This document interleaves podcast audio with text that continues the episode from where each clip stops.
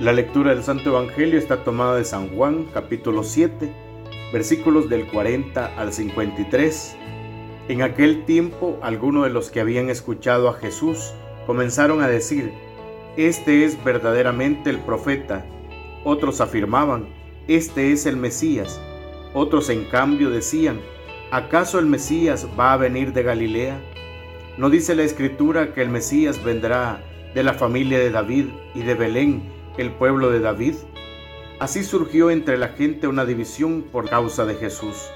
Algunos querían apoderarse de él, pero nadie le puso mano encima. Los guardias del templo que habían sido enviados para apresar a Jesús volvieron a donde estaban los sumos sacerdotes y los fariseos, y estos les dijeron, ¿por qué no lo han traído? Ellos les respondieron, nadie ha hablado nunca como ese hombre. Los fariseos le replicaron, ¿Acaso también ustedes se han dejado embaucar por él?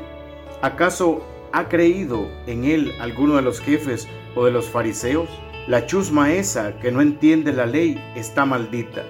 Nicodemo, aquel que había ido en otro tiempo a ver a Jesús y que era fariseo, le dijo, ¿acaso nuestra ley condena a un hombre sin oírlo primero y sin averiguar lo que ha hecho? Ellos le replicaron, ¿también tú eres Galileo? Estudia las escrituras y verás que de Galilea no ha salido ningún profeta. Y después de esto, cada uno de ellos se fue a su propia casa. Palabra del Señor, gloria y honor a ti, Señor Jesús.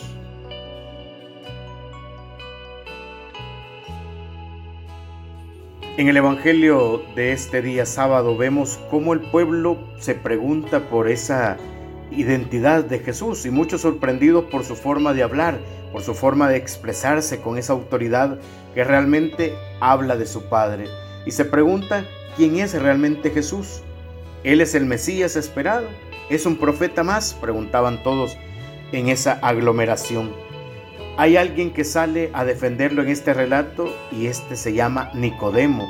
Nicodemo, pues recordemos unos capítulos antes, en este mismo Evangelio tiene un encuentro con Jesucristo, una experiencia en medio de la noche, donde ahí Jesucristo le propone un cambio de mentalidad, ¿verdad? También le va a proponer una apertura en su vida, una apertura distinta a todo lo que ya él ha conocido. Le habla de renacer desde lo alto, de volver a nacer, digámoslo así. En este momento, pues quizás Nicodemo se habrá quedado así como pensando, ¿verdad? Seguramente, ¿qué le quiso decir el maestro en ese momento?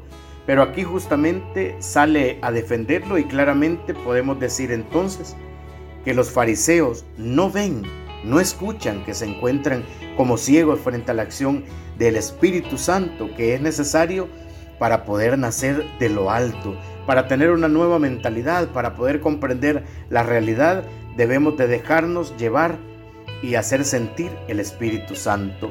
Hoy la pregunta que nos podemos hacer al leer este Evangelio podría ser, ¿Qué nos pide el Señor hoy? Es decir, darnos cuenta qué quiere el Señor para nuestras vidas hoy. ¿Cuál es su voluntad para con mi vida? Y esto pues se hace evidente si lo confrontamos bajo la palabra del Señor y nos vamos haciendo un escáner de cómo estamos viviendo hoy. El Señor pues nos invita también a un cambio, nos invita a tener una apertura, a tener una mentalidad más amplia Muchas veces solemos encerrarnos en nuestros propios prejuicios, en nuestra forma de pensar y creemos, lamentablemente, que lo único que vale es lo que nosotros decimos y lo que nosotros pensamos y de ahí no hay otra teoría que nos pueda cambiar nuestro planteamiento. Al menos dentro de la Iglesia Católica, pues que es grande, ¿verdad? Hay muchas formas eh, de pensar, digámoslo así. Hay libertad y esto es muy bueno porque se hace más rica esa experiencia de iglesia. Todos creemos en el mismo Señor Jesucristo. Todos tenemos una sola fe y un solo bautismo, pero esto lo expresamos de distintos modos. ¿Por qué? Porque cada quien lo expresa con los dones, con las gracias que Dios nos ha regalado, con esas vivencias y esas experiencias personales que cada uno de nosotros tenemos a lo largo del caminar junto al Señor. Por eso se nos pide ser tolerantes y tener esa virtud de la apertura para poder aceptar, para poder comprender, pero sobre todo para poder abrazar la mentalidad y su punto de vista de aquel hermano. Pidamos entonces este día al Señor, en este día sábado, que nos regale a través de su Espíritu Santo la gracia de abrirnos para poder escuchar, la gracia de abrirnos para poder ver lo que Él nos quiere mostrar día a día en la vida de cada uno de nosotros. Que así sea. Oremos juntos. Frente al miedo, danos la audacia del Espíritu, Señor, para confesar a Cristo ante nuestros hermanos los hombres con inquietud apostólica, fe madura y amor comprometido. Amén. En el nombre del Padre, del Hijo y del Espíritu Santo. Amén.